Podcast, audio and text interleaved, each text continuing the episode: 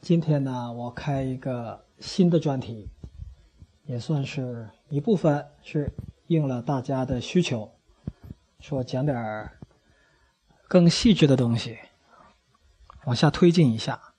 另一部分呢，是我确确实实的发现，啊，通过跟我这些听众啊进一步的沟通，我会发现呢，呃，大家实际上存在着某种瓶颈。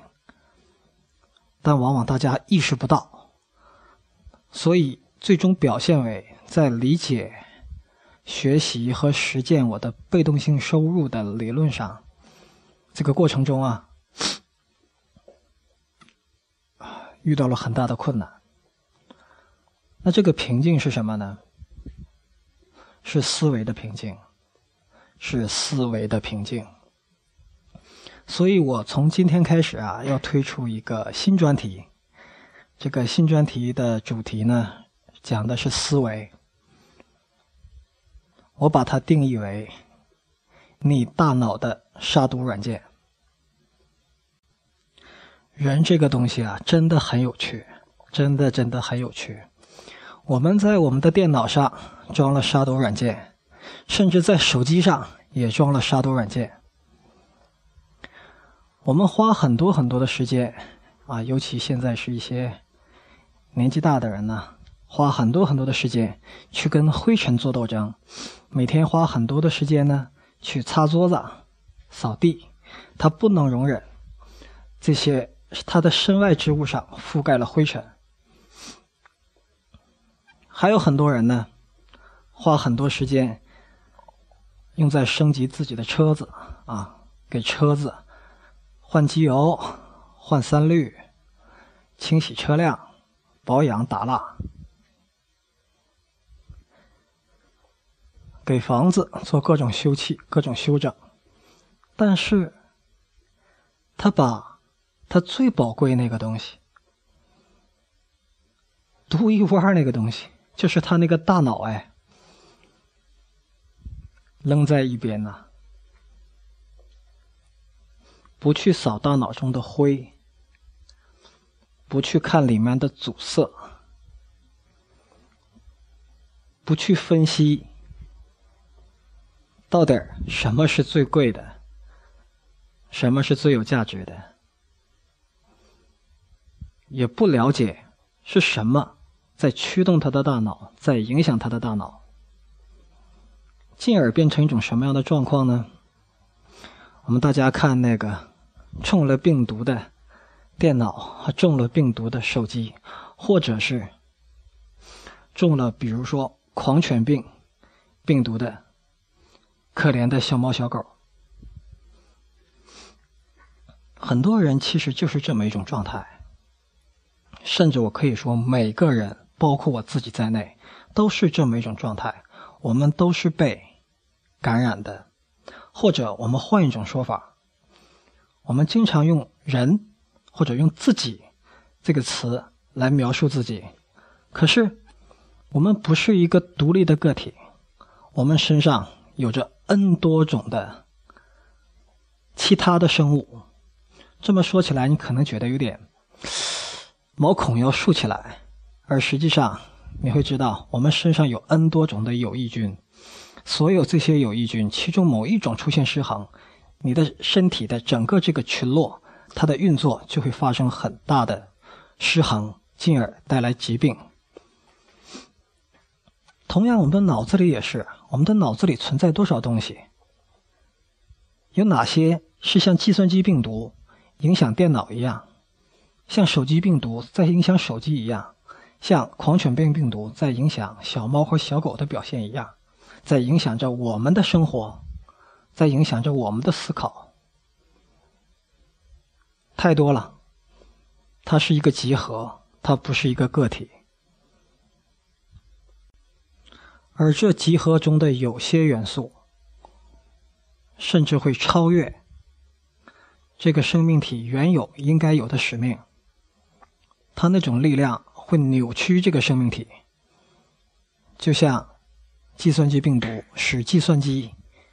变成了另外一种东西，完成不了计算机应该给用户提供的使用体验和使命。这里面，他们的力量往往非常非常的强大。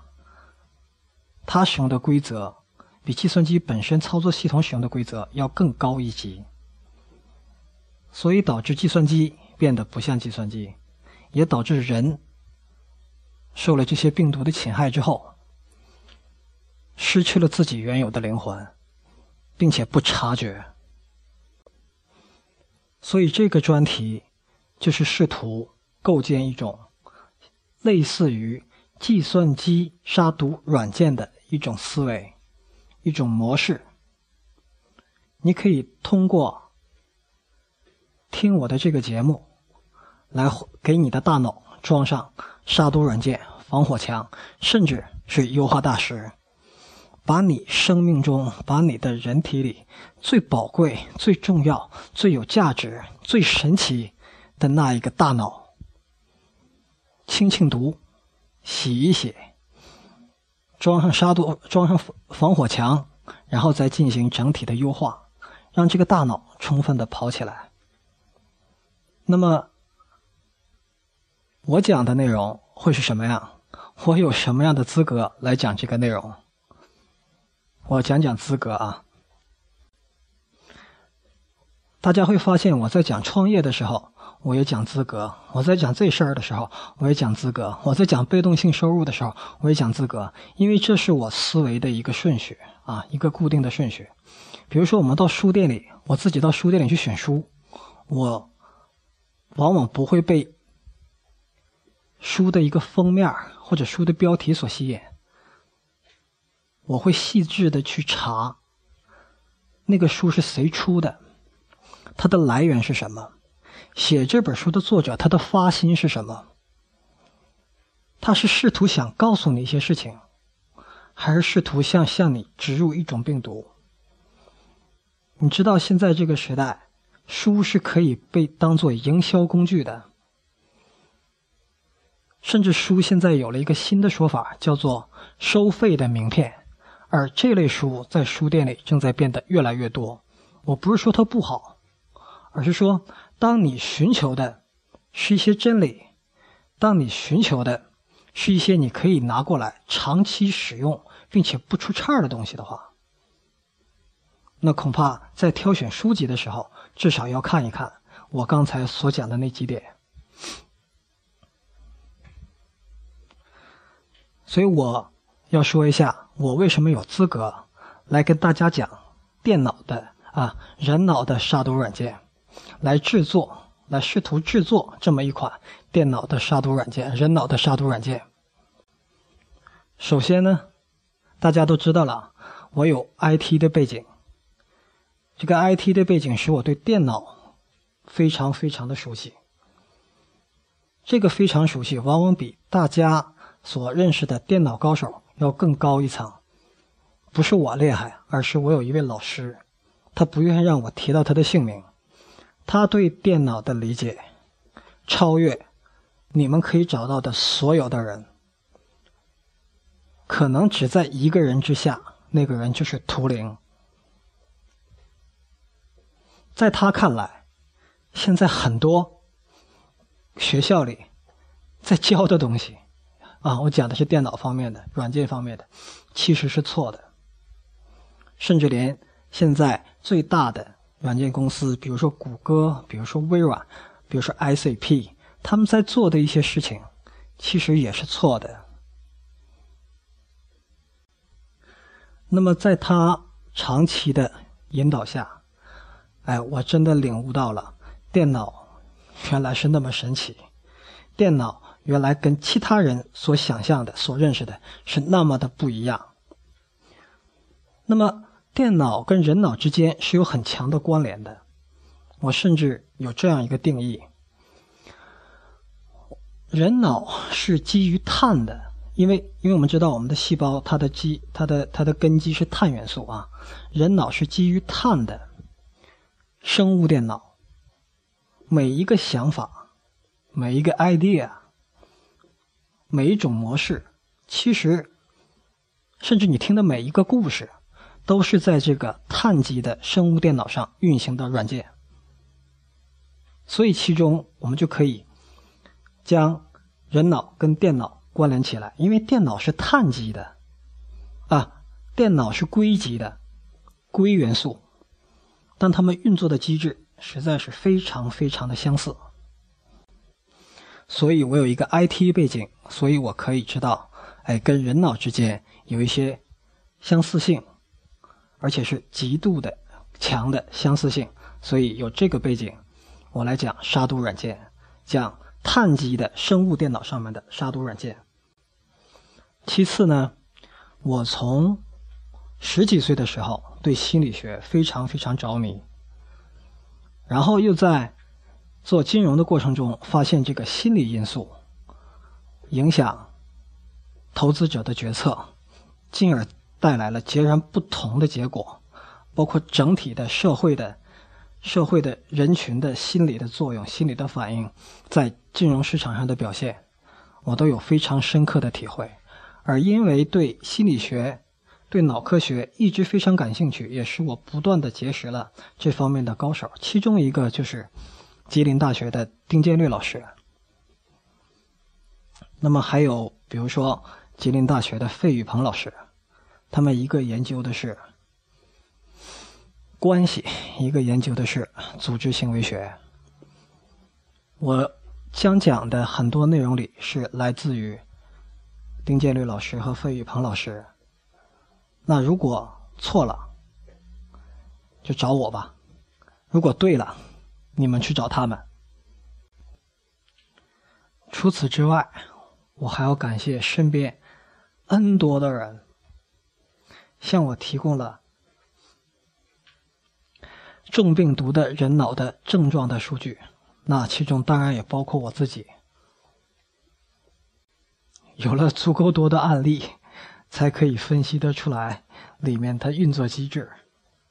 OK，以上可以理解为玩笑话。这节目啊，还是那样，很轻松，很随意。大家也看到了，还是一样粗制滥造，没有配乐，啊，想起来就说，也不打草稿。我这才是真的纯的脱口秀，之前真是一点草稿都没有，都是一次录音下来，不做修改。因为我就当我的听众啊，就是我的朋友，就相当于咱俩在一块儿，做面对面。或者几个人在一块儿，在茶馆里，就像我们经常做的事情一样，哎，嗑着瓜子儿，喝着茶水儿，聊着天儿，兴奋了，站起来在黑板上画一画，白板上写一写，思维导图一出啊，哎，可能就有些结论，有些收获，这个过程挺爽。好，下面我们进入正题啊。首先，我要给大家的。一个一个概念是什么呢？就是到底是什么在影响我们现在的生活的结果？你今天所处在哪里？是中国啊，还是日本，还是美国？你今天此时此刻在做什么？你的职业是什么？你的财富怎么样？你的身体健康状况怎么样？你的人际关系怎么样？这个当下这个时刻的状态都是你的结果啊！我们把它定义为结果。那结果它是怎么来的呢？我们都知道，结果是因为之前我们做了一些行动，有行动才有了结果。那行动是怎么来的呢？行动当然是思想驱动的了呀，对吧？这大家都认同。那思想它是怎么形成的呢？思想我们可以把它细化为，先粗略的细化为，它是若干观念的集合。这些观念有强有弱，甚至这些观念里有很多相矛盾的地方。它们在一起交织，在一起相互作用，形成了你的思想。其中也就是有大家经常讲的三观那个东西：价值观、世界观。还有什么观？反正愿意这么讲，某一种观就是，比如说爱情观，就是关于爱情的观点的集合。那下一步要问了，这些观点是怎么来的呢？那有一个学科叫做商业上叫做 NLP，啊，实际上属于组织行为学下面的范畴。它讲的是观念是怎么样被人接受的，大概分五个渠道，我不一定背得全哦。第一个呢，就是你身边的人的变化，你看到身边人的变化的时候。某种观念就会传到你的大脑里来，大脑里来。第二个是听由权威，听你所信任的人所讲。我们看书，我们在大学课堂里听课，哎，通过这个方式进来。第三种呢是自己短暂的尝试，来形成自己的一些结论，形成自己的一些观点。第四个呢是顿悟。其实这是一种大脑活动，在那想想想，可能对某件事情做了一个总结，哎，把很多看似不相关的事情进行连接，进而自己在思考的过程中得到某种结论，得到某种观点，这叫顿悟。啊，这是四个，第五个我想不起来了，或者根本就没有第五个。那通过这四种方式，各种各样的观念。汇聚到我们的大脑里，在大脑里，即使冲突，但依旧能够相互工作，因为观点的能量级别不一样，总有某些观点能量级别比较高，它可以把它相冲突那个压制下去，最终呈现为某一种取向。那所有这些观点汇聚起来，形成我们所讲的思想。其实中间还有一步。并不是相同的观点在所有人大脑里处理的结果都是一样的，这也就是为什么我要讲以后以后要讲这个大脑结构的优化，因为同样的输入，完全可能在不同的大脑里产生不同的输出。同样看一部电影，有的人结论就是电影很好，有的人的结论就电影很糟。那同样一件事情，不同的人会有不同的结论，在哪里呢？我们已经知道了，输入是一样的。对计算机来讲，同样的输入应该有同样的产出，而人脑呢，同样的输入它会有不同的产出。这里面有一些是结构性的差别，结构性的差别，这个以后我们再说啊。但这里我必须要提到有这个东西存在。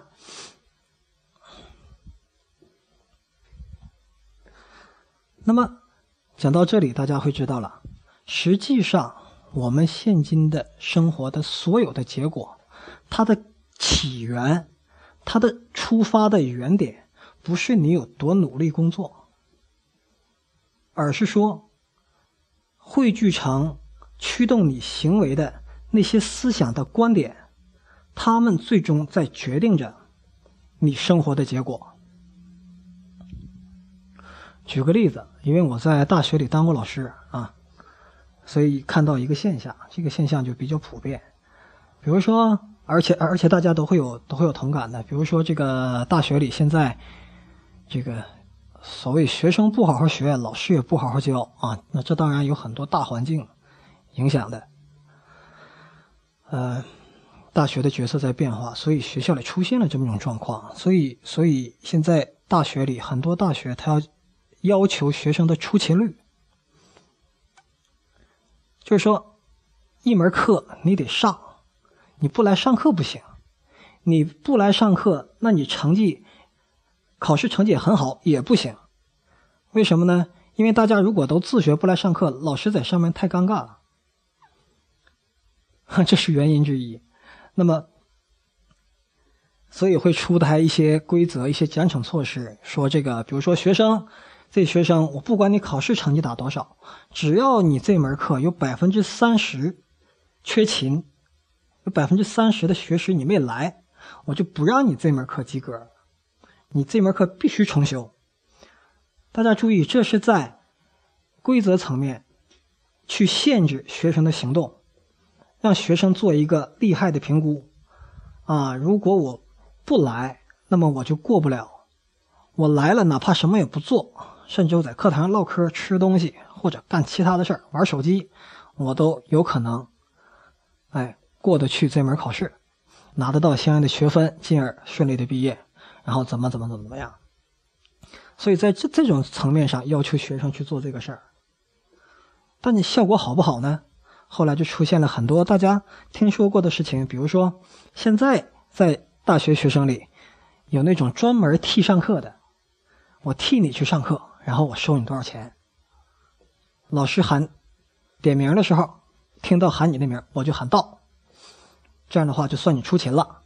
然后后来老师作为对对策呢，就发明了一些其他的手段，比如说，呃，蓝牙考勤，你那个手机到。带着手机到课堂上，把蓝牙打开，然后我就可以通过你的手机，我知道你来没来。大家知道，这实际上是一个没办法的办法。而那些不论你是否用这种规则，他都会来的学生，是因为他头脑里那个观念层面就已经锁定了，他必须来到课堂上来。你是。很难用其他的办法去改变他的，所以观念这个东西，它的影响力是最原始，同时也是最强大的。而这观念，刚才我讲了，有五个渠道进来。进来的过程中，大家发现，实际上它只要突破一个阀值，它就可以进得来。而绝大多数人在这个环节上是没有防火墙的。那可能听众里有很多对 IT 不了解的，呃，防火墙这个概念，我就有必要解释一下。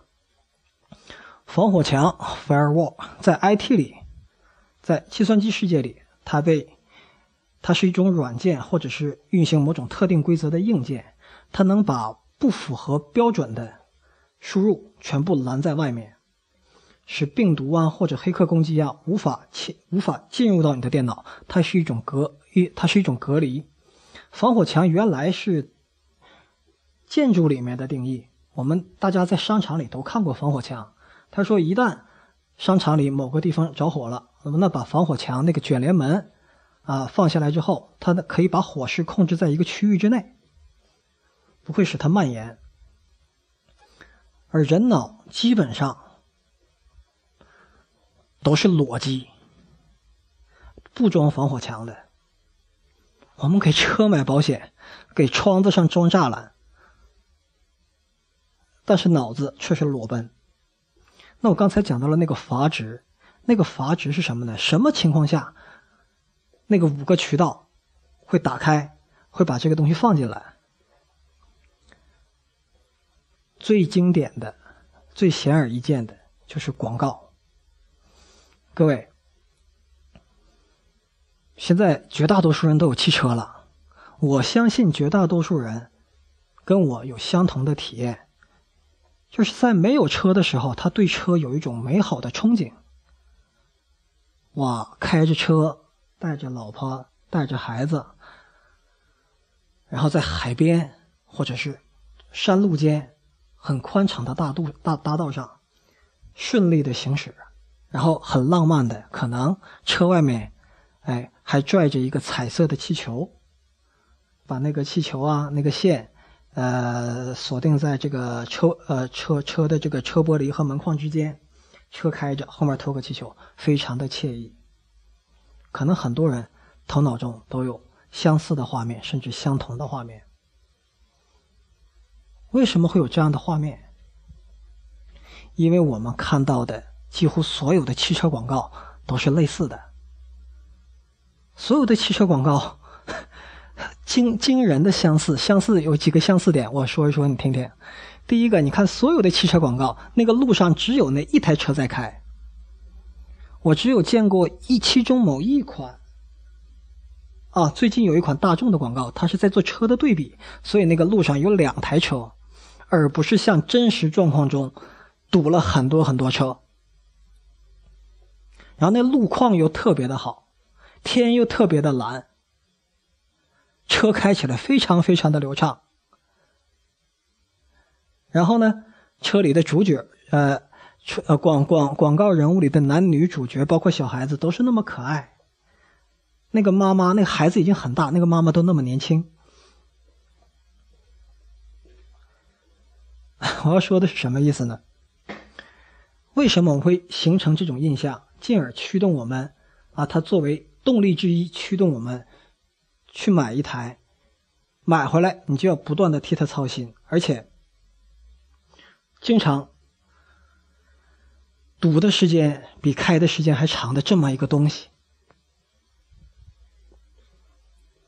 就是因为广告商他把车这个东西跟美好的景色、跟幸福的家庭、跟流畅的运动感。在广告中进行了严密的关联，进行了严密的关联，而那个关联它会产生一个能量级别，让你觉得好美、好爽、好刺激。一旦达到这个阀值，这个画面它所传递的东西，唰就进到你的大脑里了。那其中可能还有。更详细的有一些，比如说品牌倾向性，你会发现，因为你可能过去看了足够多的奔驰的广告，结果后来你买了一台比奔奔驰还好的车，你总是觉得差点啥，直到你用弄了一台奔驰的车，你才觉得舒服。那这这是这就是这种观念不断投射产生的威力，而这个过程非常相似于，非常像。在电脑中，你给它装了一个软件，非常非常的像。结果，当我们有了车之后，我们发现上当受骗了，所以我们开始自驾游。为什么要自驾游？因为要跟当时头脑中那个画面匹配起来，开始带着老婆孩子，甚至带上一只气球。去自驾游，所以你会发现，买车包括你后来去自驾游，它都不是你凭空而产生的需求，你这个结果都不是你坐在那儿凭空产生的，而是被植入的，而是被植入的，被人装了一个相应的软件，导致它驱动你身体的其他部分。去劳动，去省钱，去赚钱，然后去买一个车。买完车觉得不爽，最终呢，你要你要去开自驾游，然后你才觉得爽。这只是一个例子。我曾经花了两三年的时间，去梳理头脑中这些观念。最重要的部分就是梳理这些观念什么时候来的呢？我是在哪本书里听说的呢？我是在哪本书里看到的？是谁告诉我的呢？当时我怎么直接就接受了呢？为什么我认为它是真的呢？我跟你讲，如果你做了跟我同样的操作，你把头脑中所有的观念给它分离出来，给它写下来，然后你去追溯，你会发现，我天，简直，简直让人感觉毛骨悚然。因为绝大多数观念来的时候，你是没有分辨的，你是照单全收的，而且绝大多数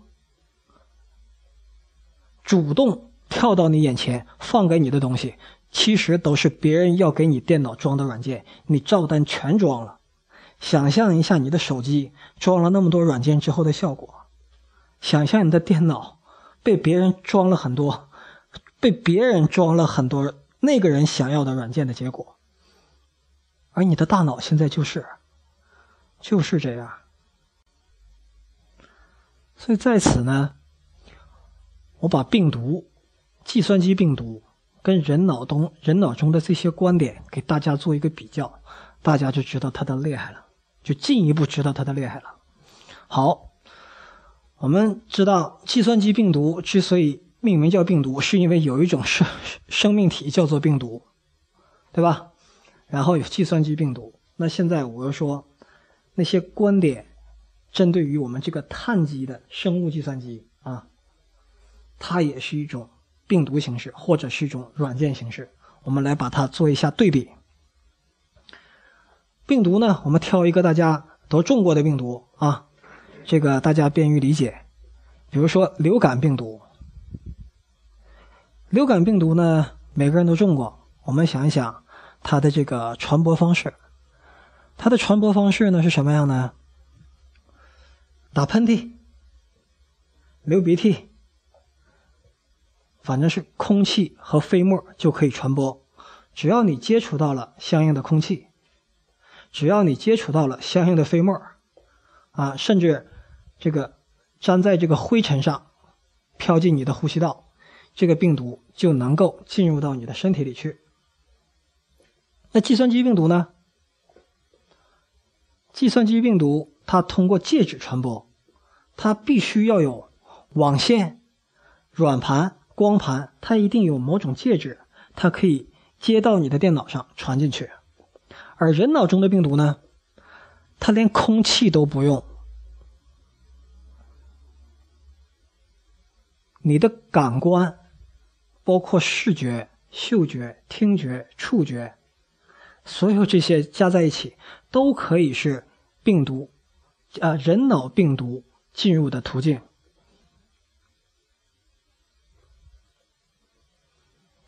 我们再看。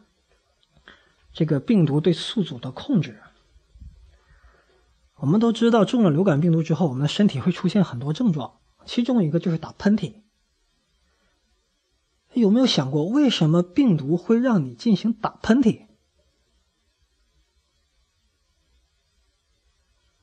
因为打喷嚏是它一种传播方式，哎，那其中肯定也有人体有一种自动的防御机制啊。啊，鼻腔或者哪里出现了变化，人体开始咔咔的打喷嚏。但为什么病毒会让鼻腔产生这种反应，去刺激人做出这种反应？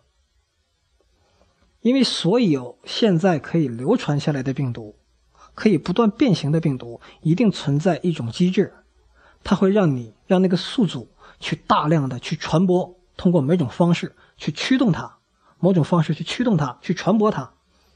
通过打刺激你鼻腔，让你打喷嚏的方式，把它的、把它的下一代、把它的兄弟姐妹喷射出来，喷射到空气中去，以传染更多的个体。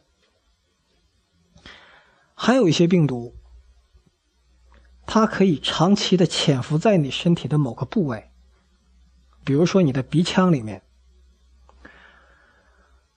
当你的抵抗力变弱的时候，比如说着凉啦，比如说疲劳啦。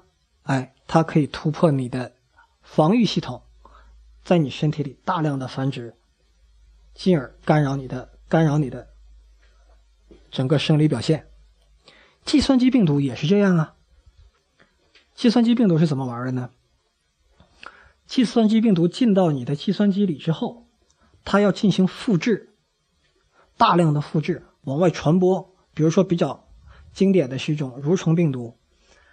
那个蠕虫病毒，一个比如说一个机房里几十台机器，哎，有两台机器中了这个病毒之后，它会迅速扩散给其他的机器，然后它会疯疯狂的繁殖，它会把这个机器变成它的宿主，用这个机器基本几乎所有的性能，所有能做的事儿，通过这个网络往外大量的散播它的病毒，导致。一旦中这个病毒，整个网络基本是瘫痪的。就你你你办公室网络里网线传网线里路由器里传输的不再是办公想要的想要的文具，也不是不再是你在办公室看的股票行情，而是那个病毒在不断的撒播它的种子，不断的散播它，以至于把你整个网络可以阻断掉，就把网络都塞满。而人如果中了，这种病毒，啊，思想上的病毒，也会有相似的表现。你会发现，人被一种观念所控制了之后呢，第一，这个观念就像人体中中了病毒，这个病毒会寄存在那里一样，这个病毒这个观念会长期的存在于那里，说不定什么时候发生了某种状况，哎，这个观念就会出来影响你。就一旦你中了，它就终生都在那儿，而且拔不掉、消除不掉，只能被替换掉。所以，所以经常会有说，我对一个人的思念呢，怎么也忘不掉啊，那是正常的，因为因为构成思念这个底层的观这个观念这个东西，它是不可以被删除掉的，它只能被替换掉。观念只能被替换掉。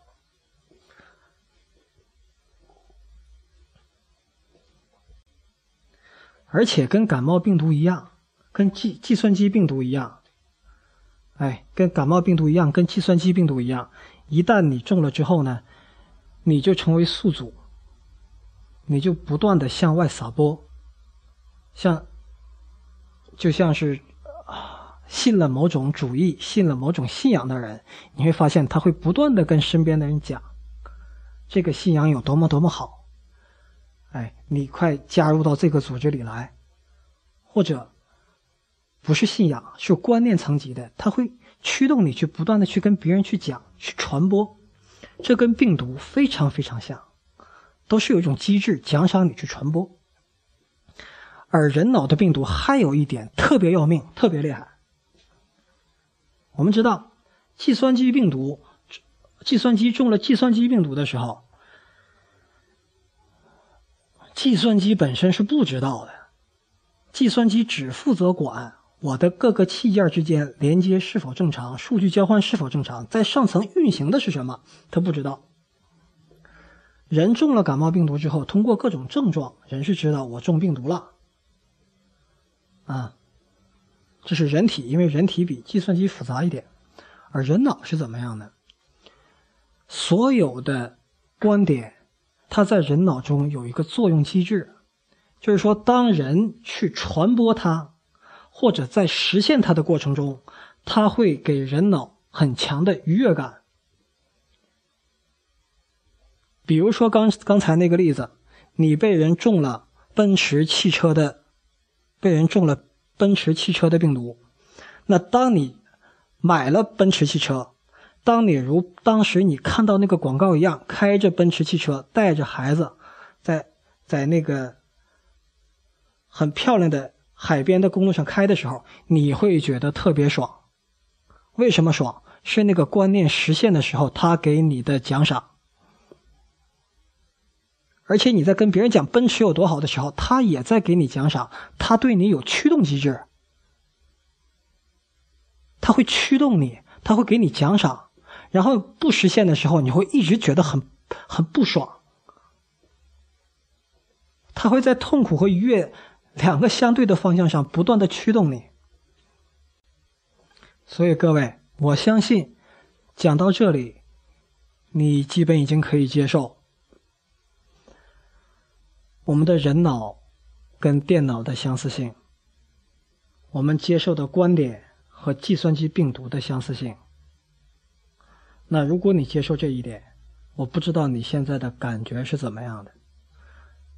但我认为你应该有的感觉是，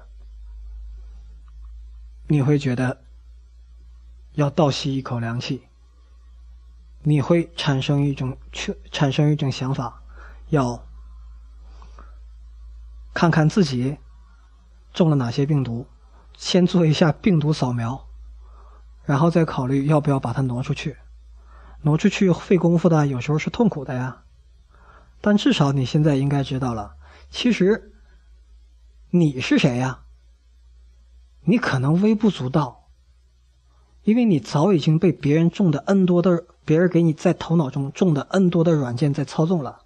你认为你在做的事儿，你在争夺的事儿，你在进取的事儿，真的是你想要的吗？真的是你吗？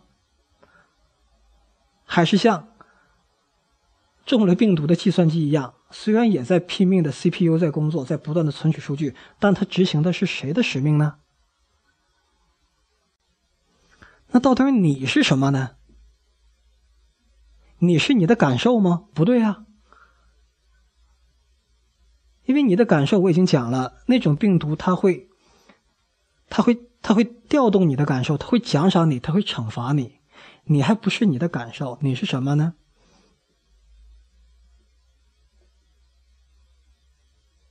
你是你的 DNA，不一定啊。有人说，我们生命其实是一个载体，DNA 是一个相当于外星来外星来的一个一个一种一种什么什么东西，然后它在各种生物里广泛存在，人也好，一个细菌也好，都是它的载体。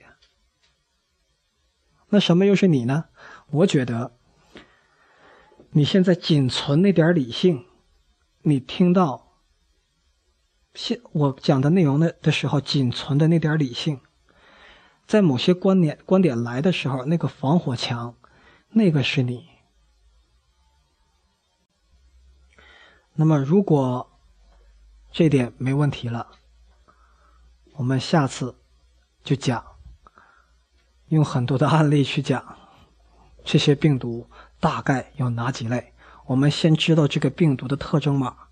才有助于我们把这病毒找到，找到之后看看能不能删掉或者替代掉，然后呢，再给脑子装个防火墙。如果有缘、有能力、有机会的话，再试试看能不能像做电脑优化一样，给我们的大脑做一个优化。今天的节目就到这里。